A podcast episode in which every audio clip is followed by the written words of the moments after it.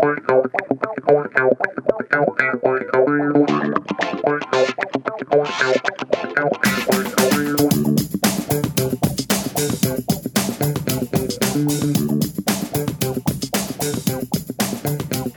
und herzlich willkommen beim Higher Sisters Podcast, deinem Podcast über Büchergespräche. Wir sind Sarah, Flora und uns sehr, dass du hier bist. Heute sprechen wir über das Buch Mein Leben ist meine Lehre von Thich Nhat Hanh und wünschen dir viel Spaß beim Zuhören. Heute haben wir ein besonderes Special und zwar haben wir heute unseren ersten Interviewgast, die Badia. Hallo Badia. genau. Und äh, die Badia hat das Buch gelesen und ich habe die Frage gestellt, wenn es ein Buch gäbe, was du mit der Menschheit teilen würdest, welches Buch wäre es? Und dann hat sie das genannt. Und genau, äh, ja, sie wird uns ein bisschen mehr erzählen über das Buch und genau. Ja, herzlich willkommen bei dir. Schön, dass du da bist. Vielen, vielen Dank. Ich bin Ja, geehrt. ja, wir wir sind auch geehrt, dass wir dich dabei haben. Du bist unser erster Interviewgast. Ich bin echt der Erste. Ja, du bist der Erste. Voll schön. Bei dir, wir haben uns getroffen auf äh, der, eine Arbeit in Stuttgart und mit bei dir hat direkt Funk geklickt und äh, wir waren auf ziemlich einer Wellenlänge. Und ja, dann habe ich dich gefragt, ob du dann dabei sein möchtest, weil äh, mir kam so vor, als ob du auch sehr interessante Bücher liest. Und ähm, genau, und dann hattest du ja direkt schon zwei im Kopf jetzt hast du dich für eins entschieden. Oh ja, genau. Welches Buch ist es denn? Wie heißt es? Das heißt, mein Leben ist meine Lehre. Aha. Und das ist von Thich Nhat Hanh geschrieben. Und wenn du Mhm. möchtest, kann ich den direkt mal vorstellen, wer das ist. Ja, äh, du kannst ihn erstmal vorstellen und dann kannst du dich auch nochmal vorstellen, was du Ach so. machst. Dann fange ich mit ihm an. Gut. Ähm, also Thich Nhat Hanh ähm, ist vielleicht manchen Menschen ein Begriff. Das ist ein buddhistischer Mönch, aber vor allen Dingen ein Friedensaktivist aus Vietnam gewesen. Mhm. Ähm, der lebt immer noch, ähm, aber hatte natürlich während dem Vietnamkrieg seine ganz besondere aktivistische Hochphase. Und man könnte so sagen, nach dem Dalai Lama ist er eigentlich bei uns im Westen der bekannteste buddhistische Mönch oder der bekannteste Buddhist. So. Mhm. Ja, und ich bin ähm, nicht so bekannt. Denkst du? ähm, genau, ich bin Badia. Soll ich auch meinen Nachnamen verraten? Ich mag Ja, warum nicht? Weil, wenn du, wie du magst. Also ich heiße mit Nachnamen nämlich Freiwald. Oh, wow. Genau, also steckt das Wort frei und Wald drin. Und deswegen freue ich mich so, dass ich so einen Nachnamen habe. Und genau. Und ich bin Künstlerin. Und wir haben uns kennengelernt mitten auf meiner Wanderschaft. Also ich Ja. bin jetzt seit September, wie quasi ein Schreiner auf die Walz geht, habe ich gesagt, ich gehe jetzt als Künstlerin auf Wanderschaft und mache das so ein, zwei, drei Jahre und bin von Ort zu Ort unterwegs arbeite an ganz vielen interessanten Projekten, an ganz vielen eigenen Projekten. Ja, das tust du. Geld ausgegangen war. Ähm, genau, und dann haben wir ein bisschen zusammen gejobbt und jetzt sind wir beide wieder auf unseren Wegen, würde ich sagen. ja, voll schön. Ja, es äh, war auf jeden Fall ein guter Ort, sich zu treffen. Oh ja, der Ort war ganz-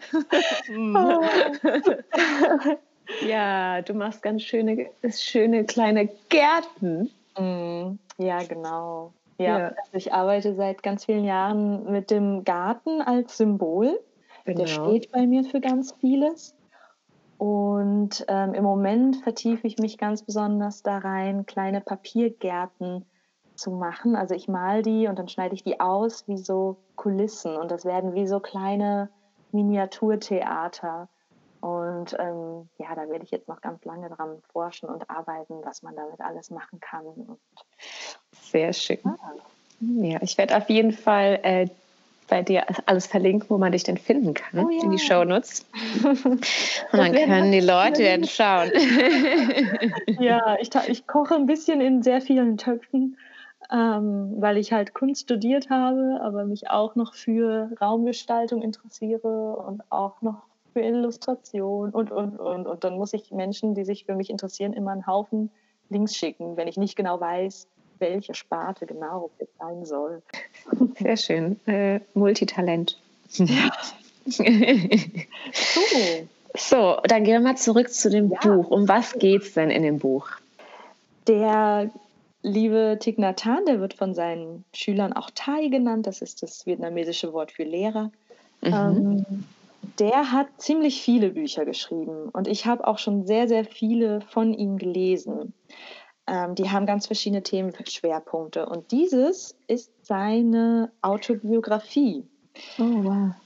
Und ähm, was ich eben, also das ist definitiv für mich das wichtigste Buch von allen. also als du mich gefragt hast, was ich vorstellen möchte, habe ich wirklich überlegt, wenn es ein Buch gäbe, was ich jedem Menschen, wirklich jedem Menschen zum Lesen geben würde, das wäre dieses. Wenn ich nur ein einziges Buch auf der Welt aussuchen dürfte. Ja, ich habe dich ja gezwungen, nur eins. Du darfst nur eins. Aber nennen. das ist es halt auch wirklich. Und die Wahl fiel dann auch wirklich sehr leicht. Ähm, Schön. Weil das Tolle ist, also dieser Mensch hat natürlich ein gewisse, also ein spannendes Leben, gewissen Erfahrungsschatz. Ähm, der hat in Vietnam den Krieg erlebt, ist als Buddhist ganz, also als Mönch ganz friedlich dort aufgewachsen, hat dann den Krieg erlebt, hat sehr, sehr viel da gearbeitet, um dem Volk weiterzuhelfen und ähm, irgendwie die Lage zu verbessern hat auch, man könnte sagen, den Buddhismus damals ein bisschen revolutioniert und etwas praktikabler und ähm, alltagstauglicher gemacht mit mhm. ein paar anderen Menschen zusammen. Und dann musste er ins Exil, eben wegen seines Aktivismus. Und der durfte nicht mehr nach Hause und lebt seitdem in Südfrankreich. Und das, also er war 35 Jahre im Exil Mhm. Hat dann dort ein Praxiszentrum errichtet und wird sehr viel auch von westlichen, aber auch von vietnamesischen Leuten besucht. Und genau, also das eine ist natürlich dieses Leben und das andere ist eben die, ja, das, das Buch heißt ja auch Mein Leben ist meine Lehre. das andere ist natürlich seine Lehren. Und die sind unglaublich einfach zu verstehen. Es geht okay. einfach nur um Achtsamkeit, um Atmen, um achtsames Gehen, um Mitgefühl, darum, einen friedlichen Ort in sich zu finden und zu nähren und von dort aus zu handeln und zu leben. Also immer mit einer, mit einer Ausrichtung, die friedlich ist. Und das ist so schlicht und klar. Und die Sprache, die ist die ist einfach, also die ist nicht einfach im Sinne von schlecht geschrieben, sondern die ist wirklich leicht zu verstehen, leicht zu verarbeiten. Mhm. Und es sind ganz kleine, wunderschöne Kapitel. Das heißt, dieses Buch, das habe ich jetzt, keine Ahnung, schon vier, fünf Mal gelesen, wahrscheinlich mhm. insgesamt. Das liegt immer bei mir auf dem Nachttisch und kannst immer wieder reinlesen. Richtig. Also das ist auch sehr, also es ist chronologisch aufgebaut. Im ersten Teil geht es eben um das Aufwachsen in Vietnam, die ersten Jahre als Mönch, dann die Zeit im Krieg und im Exil, dann der Bereich, wo er eben seine, das nennt sich Plum Village, seine, mhm. ähm, sein Praxiszentrum oder sein Kloster in Südfrankreich aufbaut. Und dann gibt es nochmal zwei große Kapitel, die ein bisschen übergeordneter sind. So zu der Lehre. Und, okay. ähm, genau. und wie genau. kamst du zu dem Buch? Wie, wie kam es zu dir? Ja, genau. ich versuche mich kurz zu fassen. Das fällt mir immer schwer. Ähm, Alles gut. Dafür ist der Podcast da. Okay, und zu quatschen. also, ähm, das ist auch wieder eine spannende Geschichte. Also ich kam natürlich durch ihn auf das Buch. Mhm. Ähm, Weil du ein Buch schon vor, vorher gelesen hast, oder? Ja, ich habe, also ich bin zurzeit in einer sehr schönen Beziehung mhm. und ich war aber vor zwei Jahren ungefähr, genau, vor zwei Jahren war ich in einer anderen Beziehung. Im Laufe dieser Beziehung kam mir die Frage, was Liebe eigentlich genau ist. oder was wahre Liebe ist und was das ausmacht. Und was ich dann so oft mache, ist, ich gehe auf YouTube. Und gucke jetzt die Frage. Genau, ich gucke nach Vorträgen von klugen Menschen. Sehr schön. Die, genau, also ich bin auch einer von diesen, die immer irgendwelche TED Talks hört und ja. Welche Interviews mit Oprah. Deswegen haben wir uns auch so gut verstanden. genau. Und dann hat eben dort ein, ähm, ein gewisser buddhistischer Mönch da gesessen und sehr schlicht und klar gesagt, was laut Buddha Liebe ist. Was hat er gesagt? Weißt du das noch? Ja, ja, also die, die Definition von wirklich echter, wahrer Liebe ist eine Liebe, die frei von Leiden ist. Also wenn okay. wir leiden, dann bedeutet das, dass wir in dieser Beziehung oder ne, in, diesem, in dieser Verbindung. Zwischenmenschlichen, ja. Dann heißt es, dass wir da von Wünschen, von Sehnsüchten, von Forderungen, was soll der andere mir geben oder von, von Hoffnungen geprägt sind. Mhm. Und Erwartungen. Genau, ja. Und die, die Liebe, die von Buddha ge gelehrt wurde, das ist eben die, wenn du ein anderes Wesen wirklich liebst, dann bist du glücklich, wenn das andere Wesen glücklich ist. Und wenn mhm. es dem gut geht, das ist alles, was du willst. So. Okay. Und das hat mich sehr stark beeindruckt. und dann habe ich mir angefangen, in der Bücherei all seine Bücher auszuleihen, die es da gab. Und es gab Gott sei Dank sehr viele. Und dann habe ich ganz viel mit Meditieren angefangen. Sehr schön. Also kam damit auch Meditation in dein Leben mit dem Buch? Ja, also oder davor schon? Vorher, ich hatte vorher so zwei, drei Meditationen, die mir schon immer in bestimmten Situationen geholfen haben. Mhm. Aber so richtig zu sagen, jeden Tag und Achtsamkeit zu üben und ähm, also es fängt ja bei ihm ganz einfach mit dem Atmen an. Und Atemmeditation und Gehmeditation, das ist halt was, das kannst du den ganzen Tag machen, egal ja. was du machst. Und bald darauf kam bei uns die Trennung, so zwei Monate später. Und da bin ich dann richtig tief in die Meditation eingestiegen, weil mir das unglaublich ähm, geholfen hat. Und hast du, hast du vielleicht ein paar Lieblingszitate aus dem Buch, ja. die du mit uns teilen möchtest? Genau, also ganz vorne im Buch, noch bevor es überhaupt losgeht, steht folgendes Zitat. Gelehrt wird nicht nur mit Worten, gelehrt wird durch die Art, wie man sein Leben lebt. Mein Leben ist meine Lehre, mein Leben ist meine Botschaft. Hm, schön. Ja, mhm. also das Zitat, das passt natürlich zum Buch, weil er benutzt immer verschiedene Anekdoten aus seinem Leben, um daran auch wirklich etwas zu erklären oder ein Prinzip offensichtlich zu machen. Mhm. Da kann ich auch gerne gleich mal ein Beispiel für geben. Oh, gerne. Und Anekdoten sind super. Ja, genau. Und warum mir das ähm, Zitat so viel bedeutet, ist, weil ich eigentlich genau das auf mein Leben anwenden will. Mhm. Also ähm, ich arbeite ja in der Kunst und ich erlebe es da recht häufig, dass es so komische Vorstellungen gibt von wegen, wenn man irgendwie ein Genie ist oder wenn man großartige Kunst macht oder so, dann muss man leiden und dann mhm. muss man irgendwie ach, von morgens bis abends sich nur dem widmen und im Atelier sein und das ausprobieren brüten und kämpfen. Und am besten ein Ohr noch abreißen. Ja, genau. so, und ich möchte aber, naja, mein, meine Kunst, das, was ich mache, handelt eben von etwas Friedlichem, von etwas Lebensbejahendem. Mhm. Und genau so möchte ich natürlich auch leben und dass sich das deckt. Nicht, dass das alles eine Einheit bildet. Deswegen bedeutet mir das Zitat sehr viel. Sehr schön.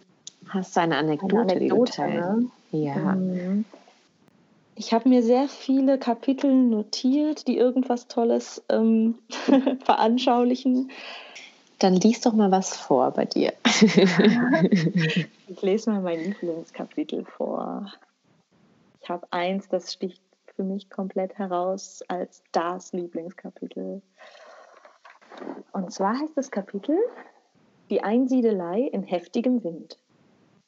Vor mehr als 30 Jahren genoss ich einmal Ein Einzelretreat in unserer Sweet Potato Gemeinschaft in Nordfrankreich, in einem Wald mit dem Namen Forêt d'Haute. Ich mochte es sehr, im Wald zu sitzen und zu gehen. An einem besonders schönen Morgen beschloss ich, den ganzen Tag im Wald zu verbringen. Ich packte eine Schale Reis, einige Sesamsamen, eine Flasche Wasser zusammen und zog los. Ich plante den ganzen Tag draußen zu sein, doch um drei Uhr am Nachmittag zogen dunkle Wolken auf. Bevor ich die Einsiedelei am Morgen verlassen hatte, hatte ich die Türen und alle Fenster geöffnet, damit der Sonnenschein und die frische Luft hinein konnten.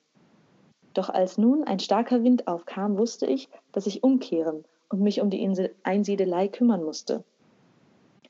Zu Hause angekommen fand ich die Hütte in einem schrecklichen Durcheinander vor. Windböen hatten die Papiere von meinem Tisch gefegt und überall verteilt. Es war arg kalt und dunkel. Als erstes schloss ich die Tür und das Fenster, so dass der Wind keinen weiteren Schaden anrichten konnte.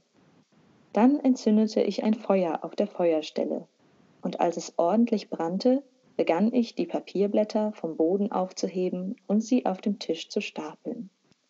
Ich legte einen kleinen Ziegelstein auf den Stapel und versuchte, den Raum wieder in Ordnung zu bringen. Durch das Feuer war es bald angenehm warm und gemütlich. Ich setzte mich nah ans Feuer, wärmte meine Hände und genoss es, dem Wind und dem Regen draußen zu lauschen. Es gibt Tage, an denen du spürst, dass es nicht dein Tag ist und alles schief geht. Je mehr du dich mühst, umso schlimmer wird die Situation. Jeder von uns kennt solche Tage. Dann ist es Zeit, mit allem aufzuhören, nach Hause zu gehen und Zuflucht zu sich selbst zu nehmen. Als erstes gilt es, die Türen und Fenster zu schließen. Die Augen, Ohren, Nase, Zunge, der Körper und das Bewusstsein sind die sechs Fenster, die du schließt, wenn sich alles wie ein großes Durcheinander anfühlt. Unsere sechs Sinne sind Fenster für den Geist. Schließe alles, um zu verhindern, dass der starke Wind eindringen kann und du dich elend fühlst. Schließe die Fenster, schließe die Tür und mache ein Feuer. Schaffe durch achtsames Atmen eine warme, gemütliche Atmosphäre. Gestalte und ordne alles neu, deine Gefühle, deine Wahrnehmungen, deine Emotionen. Alles ist überall verstreut, es herrscht Chaos in dir. Erkenne und umarme jede Emotion, sammle sie zusammen, so wie ich die überall verstreuten Papiere eingesammelt habe. Praktiziere Achtsamkeit und Konzentration und räume in dir auf. Dadurch wirst du wieder zur Ruhe und Frieden finden. Wenn wir uns nur auf äußere Bedingungen verlassen, sind wir verloren. Wir brauchen eine Zuflucht, auf die wir uns immer stützen können. Und das ist die Insel unseres Selbst. Darin, auf unserer inneren Insel fest verankert, sind wir sehr sicher. Wir können uns Zeit nehmen, um uns zu erholen, zu gesunden und an Stärke zu gewinnen, bis wir wieder bereit sind, uns in der Außenwelt zu engagieren. Selbst als ganz junger Mensch kannst du diese Insel in dir finden. Jedes Mal, wenn es dir schlecht geht und nichts gut zu laufen scheint, solltest du mit allen Aktivitäten aufhören und dich direkt auf diese Insel begeben. Nimm Zuflucht zu der inneren Insel, solange es nötig ist. Das mögen fünf, zehn, 15 Minuten oder eine halbe Stunde sein. Du wirst dich danach gestärkt und besser fühlen. Sehr schön. Dieses ähm, Kapitel hat ja was sehr Friedliches, also dass man sich so wirklich um sich selbst kümmert, ähm, wenn man merkt, dass es ja, dass man in so einem Sturm drin ist. Und das Kapitel ist gerade vor dem Hintergrund halt spannend, dass man vorher auch schon ganz, ganz viele Kapitel über seine Zeiten, die er im Krieg verbracht hat, gelesen hat. Mhm.